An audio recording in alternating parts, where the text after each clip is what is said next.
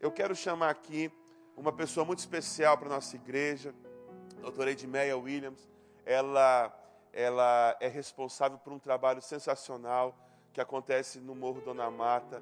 Já tem 30 anos, já tem 30 anos. E ao longo desses 30 anos, centenas e milhares de crianças têm sido abençoadas com aula de reforço escolar, com aula de artes, lá elas recebem auxílio de material didático, lá elas recebem refeições, e isso tem realmente transformado a realidade de uma comunidade.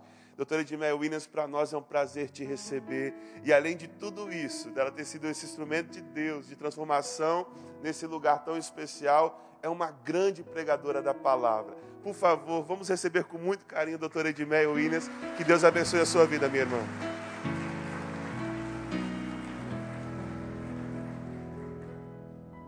Graça e paz, meus queridos irmãos. Tão bom. A última vez que eu estive assim na igreja foi no início de março. Em Araçatuba, voltei de lá segunda-feira para viajar quarta para a Inglaterra para um congresso. E na terça a companhia que eu ia suspendeu todos os voos. Aí eu comecei a gritar em casa, eu não posso ficar sem pregar.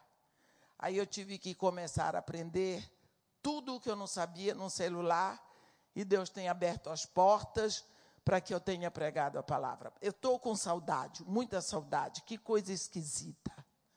Olhar para os meus irmãos e não poder ver o sorriso. Pela primeira vez em toda a minha vida. Desculpe, eu me emociono porque eu prego há mais de 40 anos. Eu vi como é lindo o sorriso dos meus irmãos. Nunca tinha pensado nisso. Deus sonhou tanto com a congregação dos seus filhos. O culto, quando era familiar, ele mandou dizer: Diz Moisés, diz para Faraó, que deixe o meu povo ir para que me sirva, para que me adore juntos. Faraó não deixou, aconteceu aquilo tudo. Mas quando Deus abriu o mar, do outro lado houve o primeiro grande culto congregacional. Ali o povo dançava, as mulheres dançavam. Moisés recitou o seu hino Deus recebendo tudo aquilo. Deus se alegra na congregação de seus filhos. E isso, nesse momento, está acontecendo. Quem veio aqui hoje está com saudade, porque só quem tira você de dentro da sua casa nessa época para vir aqui é quem está com muita saudade. Os que estão em casa também estão com saudade mas você mostrou a sua saudade. Que Deus seja louvado e glorificado. Eu vou começar a pregação, porque senão não vai dar tempo. E eu estou convidando a igreja para abrir a Bíblia na segunda carta de Paulo aos Coríntios, no capítulo 3. Segunda carta de Paulo aos Coríntios, capítulo 3.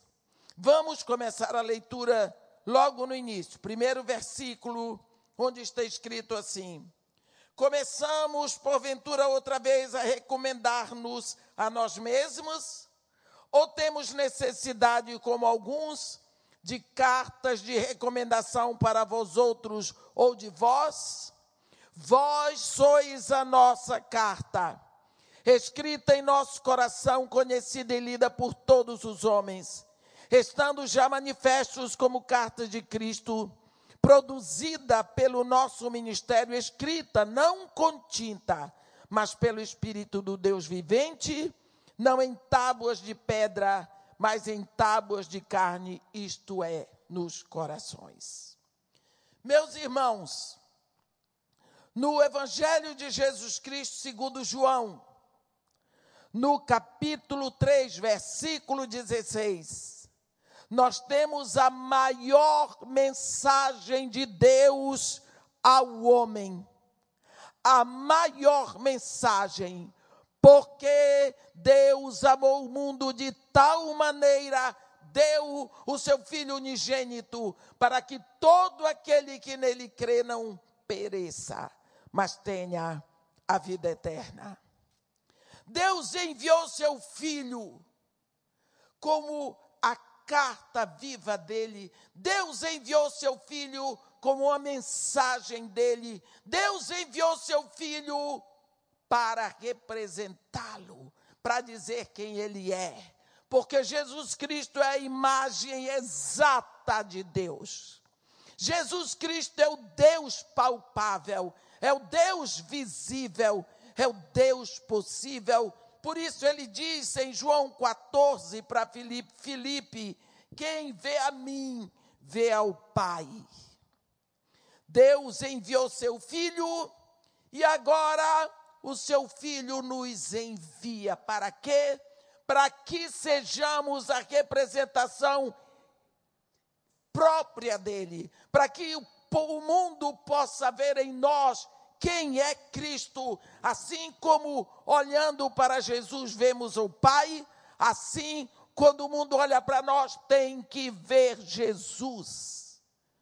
Porque lá em Romanos 8, no versículo 29, está escrito: E a, aqueles que de antemão conheceu, a esses também, a esses também designou, predestinou, para que fossem feitos exatamente a imagem do seu filho.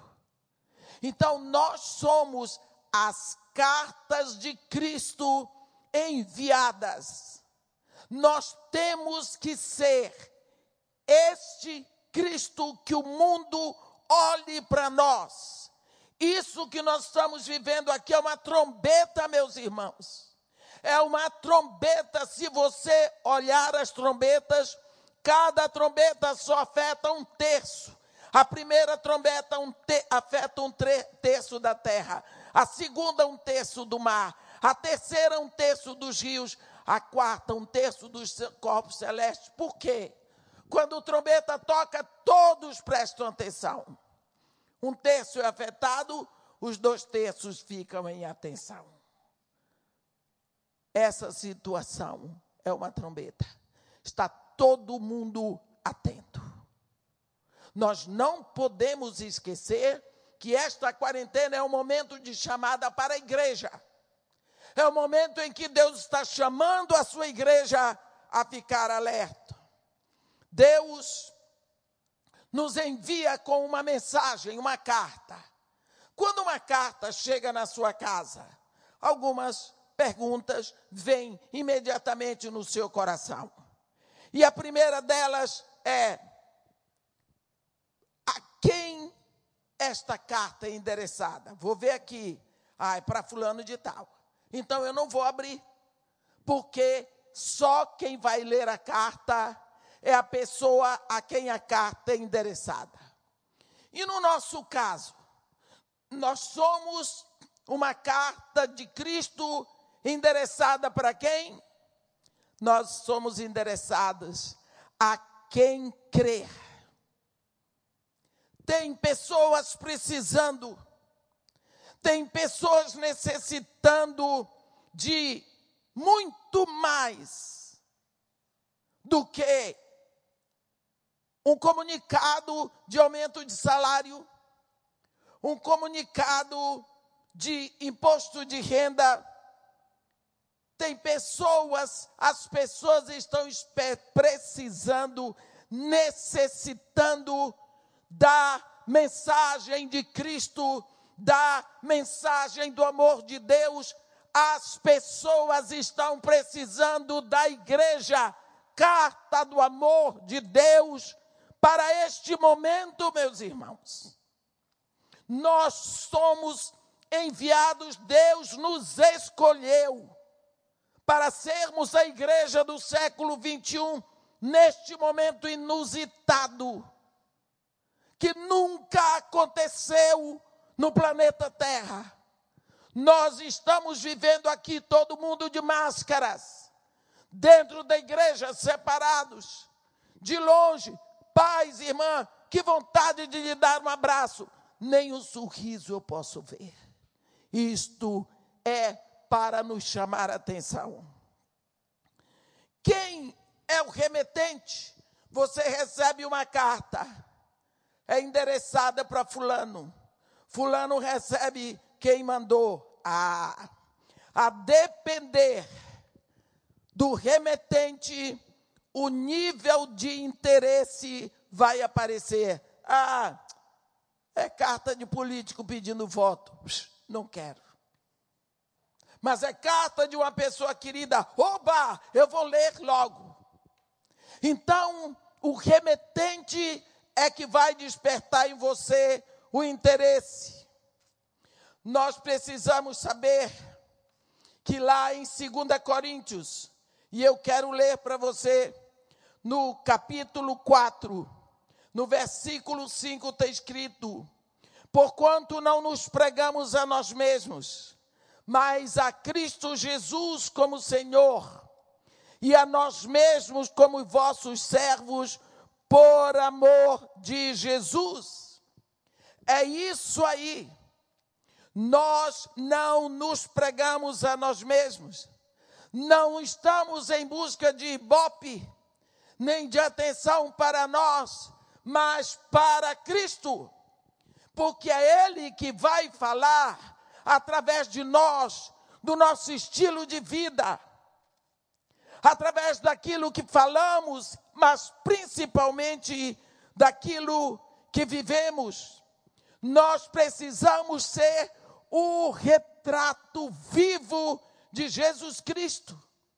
Nós precisamos demonstrar ao mundo quem é Cristo. Na realidade, a igreja tem que ser o showroom, é o visível do reino, porque o reino é invisível, mas através de nós, o reino de Deus se torna visível para todos. O mundo, meus irmãos, a situação, nós, as pessoas estão precisando de um retrato vivo de Jesus. Uma carta. Para ela ser efetiva, ela precisa evitar distorções. Eu já cheguei na farmácia com uma receita que ninguém conseguiu ler. A receita estava lá. Mas dois remédios eu não pude comprar para lá para Dona Marta, porque ninguém conseguia ler os rabiscos do médico. Então, é uma carta distorcida, ninguém consiga, consegue ler, sabe que está ali escrito, sabe que ele queria dizer alguma coisa, mas não dá para saber o que é. Nós também, se somos uma carta de Cristo, devemos ser lidos com facilidade. É preciso que o mundo olhe para nós e saiba o que está escrito ali. Não podemos levar distorções na mensagem que pregamos pela nossa vida. Não pode haver distorções.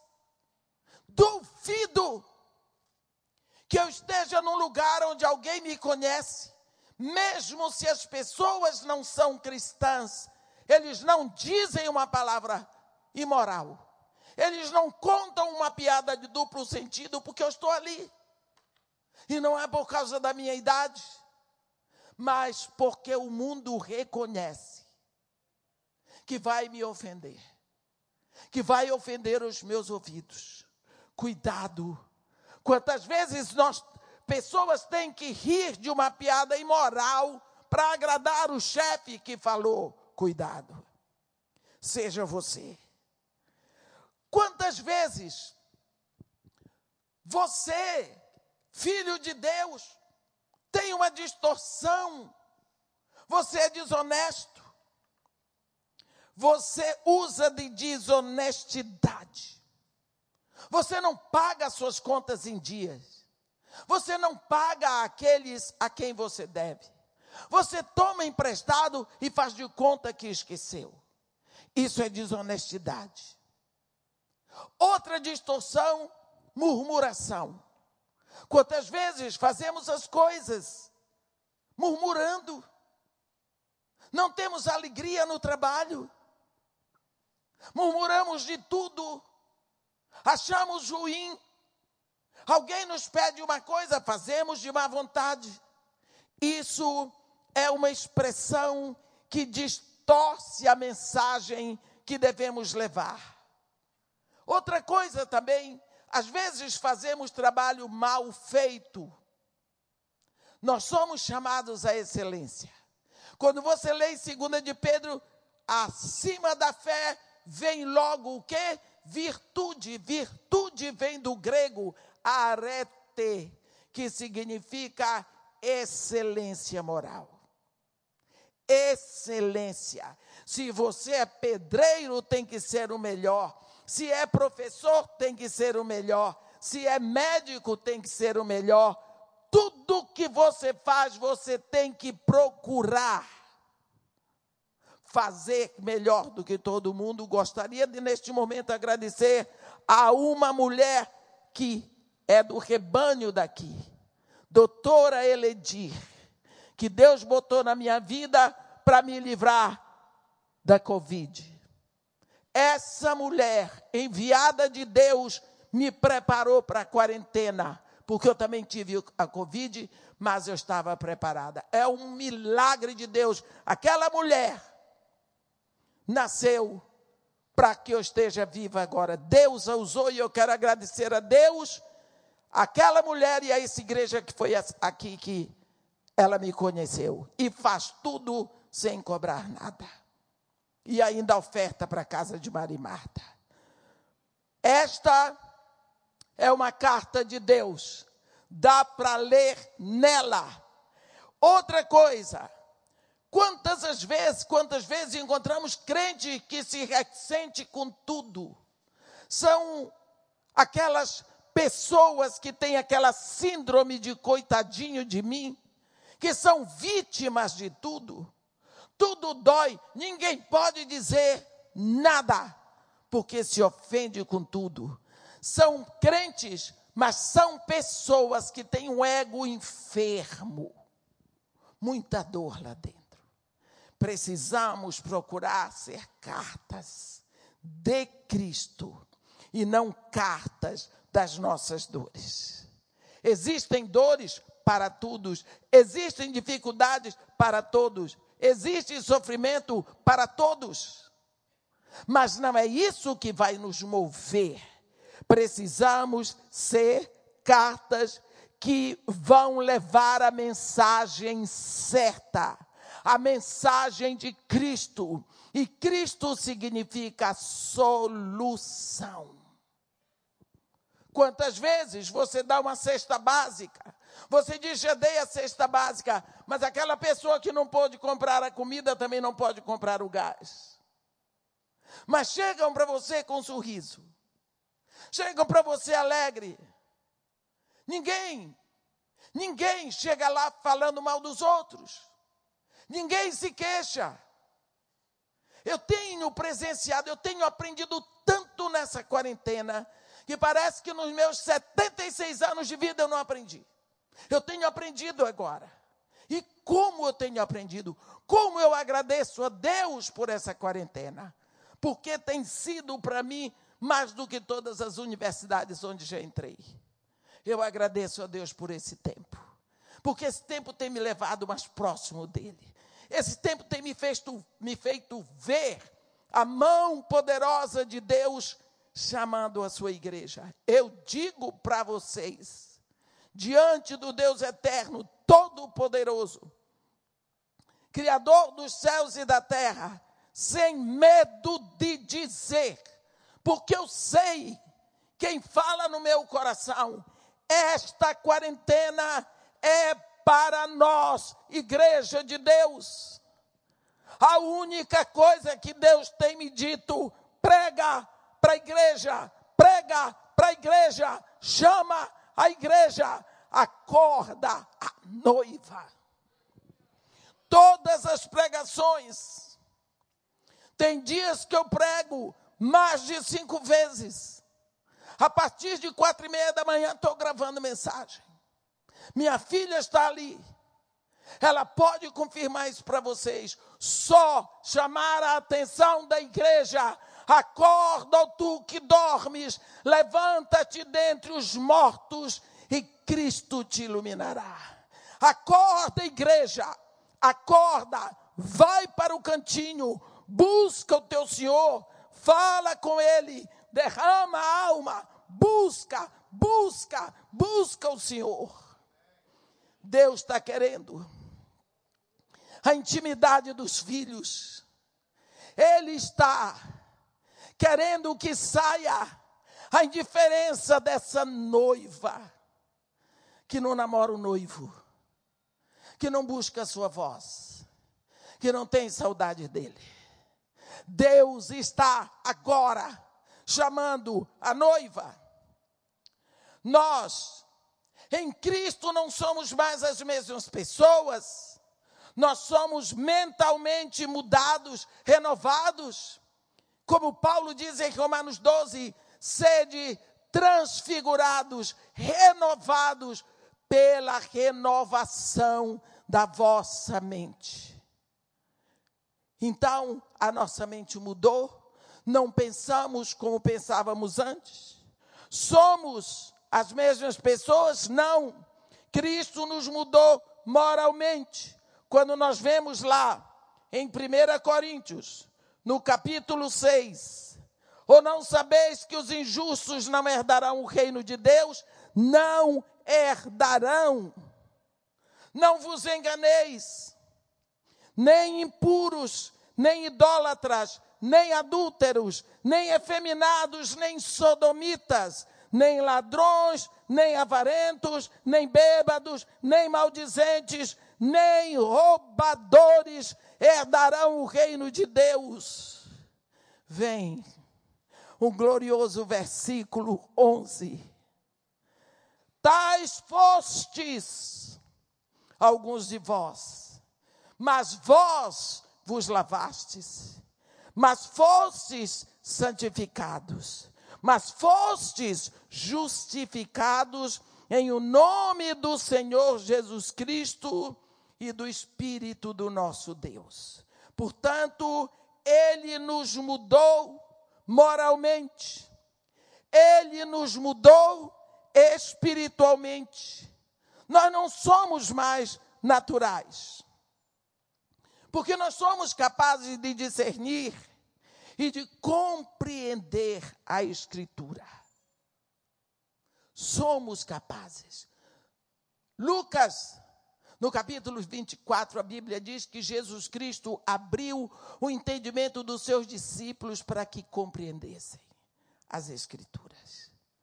Com certeza, meu irmão, quando você abre a Bíblia e você fala com o Pai, e você pede ao Espírito, você começa a ler devagar, ele vai abrindo o seu entendimento.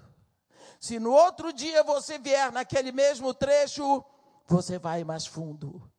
E o Espírito vai lhe levando cada vez mais fundo, mais fundo, mais fundo. Você vai bebendo aquela palavra, aquela mensagem, e aquilo vai enchendo o seu coração de alegria. Quantas vezes Deus nos usa como cartas, mas nós não somos entregues. Nós não chegamos ao destino. Calamos a nossa boca ou deixamos que a coisa fique deturpada? Eu me lembro quando cheguei no Iraque, eu era uma crente daquela assim, não bebo, não fumo, não danço, não vou na boate, nada disso, era só isso. Hoje eu digo, Adão não fez nada disso lá no Éden, mas trouxe o grande pecado, não é? Se bem que não existe pecado menor nem maior, mas ele trouxe o primeiro de lá para a humanidade. Um dia eu estou pregando no interior de São Paulo e lá tinha um, um homem, eu olhei para ele. Olhei para ele e disse: Conheço esse homem. Quando acabou, eu acabei de pregar, ele veio falar comigo. Eu não sabia que você estava pregando. Eu disse, mas você é o fulano de tal. Nosso vizinho lá no Iraque. Ele disse, eu sou. Eu disse, quando aconteceu a sua conversão?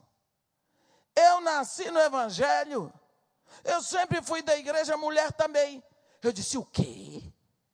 Se eu morrasse, more, morresse na guerra do Iraque, eu tinha ido para o inferno. Morando três anos ao seu lado, você nunca me falou de Jesus. E eu nunca pude ver Jesus na sua vida, nem da sua família. Olha que carta. Olha que carta. Logicamente que ele nunca mais me convidou lá. Mas eu reclamei.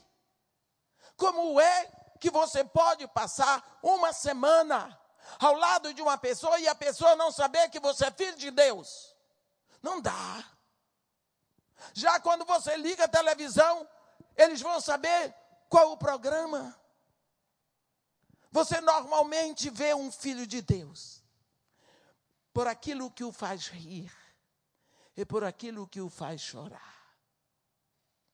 Se ele ri da maldade do mundo, se ele ri das piadas imorais, ele se satisfaz na imoralidade, ele sai de sua boca o desejo Tomara que fulano se ferre. Por quê? Porque roubou dos pobres. Ah!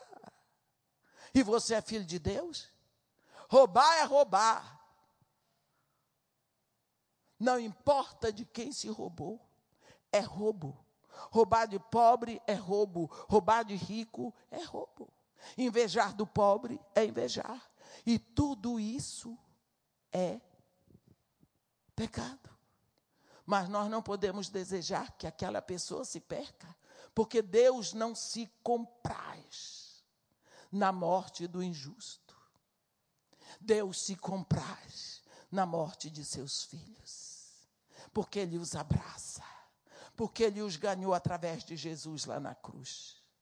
Então, pela reação da pessoa, você vê onde que está o seu coração. É preciso que nós sejamos cartas que o mundo possa olhar para nós e crer. E crer que há quase, que há dois mil anos atrás, Deus mandou o seu filho. E que esse Cristo que foi na cruz por nós, está vivo em nós. E crer que Deus nos colocou aqui por que, bem? Eu prefiro não ter nascido na época da, da escravidão. Prefiro. Mas Deus me botou para ser igreja hoje. É preciso que você faça hoje, no seu tempo, aquilo que Deus lhe disse para fazer. No tempo de Ezequiel, ele fez o que ele tinha que fazer. Noé fez a parte dele na época dele. Não é? Noé fez. Abraão fez na época dele. Moisés, Paulo, Pedro, e você tem que fazer a sua parte agora, na sua hora. As pessoas dizem: você não para de pregar, eu disse, não sei quantos dias eu ainda tenho. Mas o que eu tiver, eu vou gastar. Porque eu não sei quando é que Deus vai me levar. Então, quando Ele levar, estou indo. Mas, como Jesus Cristo diz, Pai, eu te glorifiquei na terra, consumando a obra que tu me deste para fazer. Nós temos chamado temos um chamado. Deus tem uma intenção, uma proposição para nós. Que nós possamos sair dessa quarentena sem que nada tenha se perdido. Nada. Nada pode ter sido perdido. Você ficou a sós? Você teve o desejo de fazer tantas coisas que não fez? Só Deus sabe os aparentes prejuízos de cada um, e as alegrias de cada um, e as dificuldades de cada um. E muitos de nós, quantas perdas, quantas pessoas foram enterradas sem que nós pudéssemos dar um abraço na família. Mas é preciso que todo esse sacrifício não tenha sido em vão. Que nós possamos sair dessa quarentena renovados. Com a visão exata do que Deus quer de nós agora. Que nós possamos sair diferentes. Filhos de Deus. Entramos nelas com tantas notícias e movimentos e trabalhos e de uma hora para outra nós nos encontramos, e agora? Para. Pensa. Deus está te chamando. Atenção seus ouvidos, o que Deus está dizendo. Ele está interessado em você. Ele quer que você vá dizer para ele as coisas que você nunca disse. Ele quer receber de você um relato da sua vida. E que você pensa, afinal de contas, o que eu estou fazendo aqui? O bichinho pode me pegar a qualquer hora. Ele pode me levar ou não. Nós estamos numa situação em que ninguém sabe nada. Desculpem os cientistas, os bacteriologistas e outros istas, ninguém sabe nada. Cada um diz uma coisa. A única coisa que nós sabemos a respeito desse vírus é que ele mata. E ele mata por su, por asfixia. E morte por asfixia na cruz é morte de maldição. Por isso Jesus Cristo morreu na cruz. Maldito todo aquele, aquele que é pendurado no madeiro porque morre por asfixia. Única coisa que se sabe dele. Ninguém sabe, ninguém viu, cada um diz uma coisa. E a quarentena? Ninguém sabe. Está todo mundo, cientistas, governantes, igreja, pastores, filhos de Deus todos calaram. O mundo calou para um momento. É um tempo de reflexão e de retorno.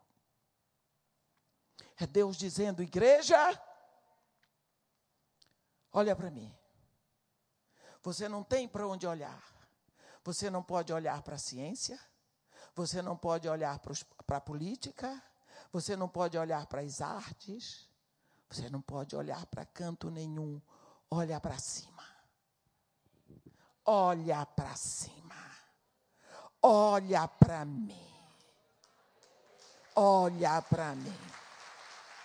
É hora. É a hora que Deus está chamando, congregando os seus filhos. Você que está aí em casa, há quanto tempo o seu lar não era um lugar de oração. Há quanto tempo na sua casa você não abria a palavra para ouvir? Há quanto tempo você não sentia saudade e um, Deus, um desejo tão grande no seu coração? Deus está movendo alguma coisa dentro de você. Como diz o profeta Abacuque, aviva a tua obra, ao Senhor, no decorrer dos anos, e no decurso dos anos, faze-a entendida. Deus quer transformar alguma coisa dentro de você, voltar o seu interesse primeiro para quem você é qual é o reino ao qual você pertence. Afinal de contas, Deus é seu pai ou não é? Ele quer que você decida. Se no dia que você disse que aceitava Jesus, você disse aceito, e depois, Jesus Cristo é o meu Senhor, é o meu dono, é o meu proprietário, e se é, porque eu fico impressionado com as notícias. Jesus Cristo diz: quem tem ouvidos ouça o que o Espírito diz. Então, porque eu fico ouvindo o que a mídia diz, por acaso a mídia é Espírito de Deus? É preciso que eu ouça os jornais? Sim. Eu não posso ser alienado. Eu ainda estou aqui. Mas o que vai vigorar, vai vigorar não é a voz do mundo, é a voz lá de Deus. Por isso você precisa estar afinado, conectado ao trono. Porque quando acontecem as coisas, você tem que parar. Tem que parar. Para ouvir. Lá no Éden, duas vozes atingiram o ouvido de Eva: a voz de Deus e a voz de Satanás, o criador desse sistema chamado mundo. A voz de Satanás foi mais intensa, foi mais interessante, foi mais carismática. E Eva fez o que Satanás queria. Ela não comparou. Ela não parou para pensar. Ela não sabia que tinha que discernir. Mas você sabe, porque se Deus que falou para Eva de fora, ele agora habita dentro de você. Então, pelo menos diga, Senhor, eu acho que é o Senhor que está me dizendo. Mas eu quero dar tempo a mim, pecador, para ter certeza. Fala de novo. Conhecemos um homem na Bíblia. Aquele abusou da paciência de Deus. Mas ninguém abusa da paciência de Deus. Porque Deus não esgota a sua paciência. Eu nunca vi. Eu fico impressionada com aquela situação de Gideão. Para começar, Deus diz para ele: homem valente, só Deus para achar que Gideão era valente. Um negócio daquele. Um homem daquele dizendo aquelas coisas. Vai, homem valente. Quem disse que ele era valente? Quem disse? E ele diz para Deus: Senhor. Ele é engraçado, né? Ele é engraçado, aquele Gideão. Senhor, eu sou. A minha família é a menor de Manassés. E eu sou o mais pobre. Deus disse para ele: Mas eu estou contigo, rapaz. Tu vai ferir os midianitas como se fosse um só homem. Ah. Eu fazia um teste com o senhor, Deus disse: vai. Ele veio, fez lá as coisas dele, trouxe, botou para testar, ver se era Deus. Deus, como Deus. A Bíblia diz: entrou Gideão, preparou tudo, trouxe, botou tudo. E Deus disse: Olha, Estendeu o anjo do Senhor a ponta do cajado que trazia na mão e tocou a carne e os bolos asmos. Então fogo subiu da penha e consumiu os bolos. Você sabe o que é isso? Ele botou tudo em cima da penha, da pedra, da rocha. Fogo surgiu da onde? Da rocha. Você entendeu isso? Rocha que produz fogo pedra que produz fogo? Só pode ser rocha que batiza com fogo. Eu vos batizo com água para remissão, para arrependimento. Mas depois de mim vem o varão que eu não sou digno de desatar as correias de sua sandália. Ele vos batizará com fogo e com Espírito Santo. Essa rocha aqui já fala de Jesus. Fogo sai da rocha e dá o perfume do, da oferta para Deus. Eu acho bonita essa visão de Jesus aqui. Ele disse: Ai, então Deus mesmo, agora eu estou frito. Eu vi o Senhor, vou morrer. Deus diz para ele: vai morrer? Não. Porém, o Senhor lhe diz: Paz seja contigo, não temas, não morrerás. Aí ele levantou ali um lugar, o Senhor é paz. Ainda ficou com medo. Você sabe que ele ainda disse: Senhor, faz o seguinte, me dá uma oportunidade. Você vai, eu vou botar o algodão aqui fora. Vai cair orvalho a noite toda. Eu quero te pedir que o orvalho caia só em cima do algodão. No outro dia de madrugada ele foi lá, o algodão estava ensopado. A Bíblia diz que ele tomou algodão que tirou água do algodão que encheu um copo. Ele disse: Ah, então o Senhor fez o milagre. Depois ele disse: Senhor, só mais uma. Agora eu vou botar o algodão seco, eu quero que o Senhor, o orvalho caia só em volta e o algodão fique seco. Aí Deus disse: tudo bem. Pois ele fez, no outro dia estava tudo molhado, o algodão estava sequinho. Você sabe que ele ainda estava em dúvida? Aí chegou o momento que Deus disse para ele: Ó oh, Gideão, se depois de tudo isso, rapaz, tu ainda temes atacar, desce tu com o teu moço pura ao arraial e ouvirás o que dizes.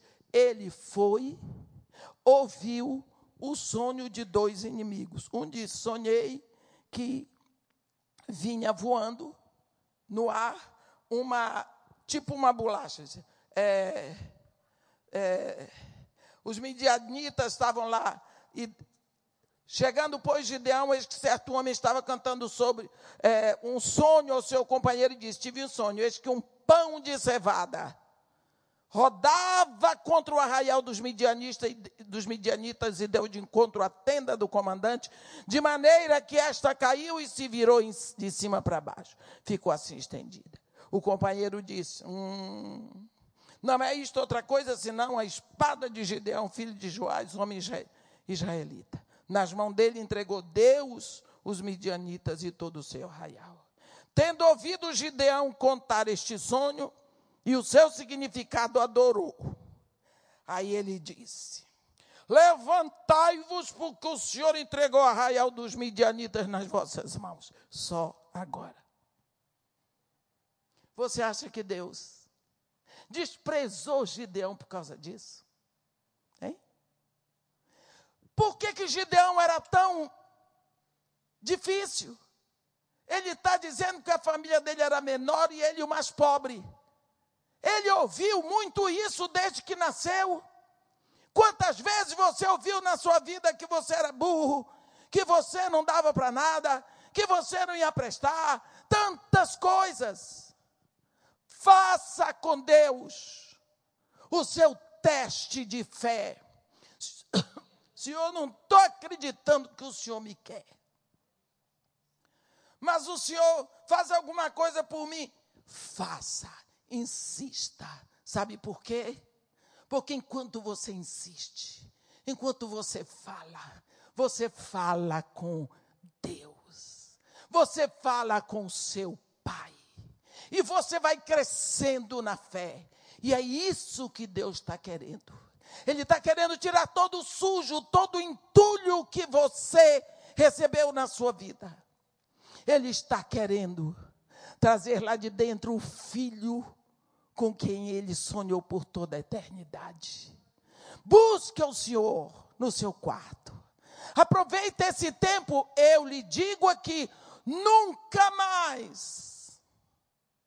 Igreja, você terá tanto tempo para buscar o Senhor. Como você tem agora.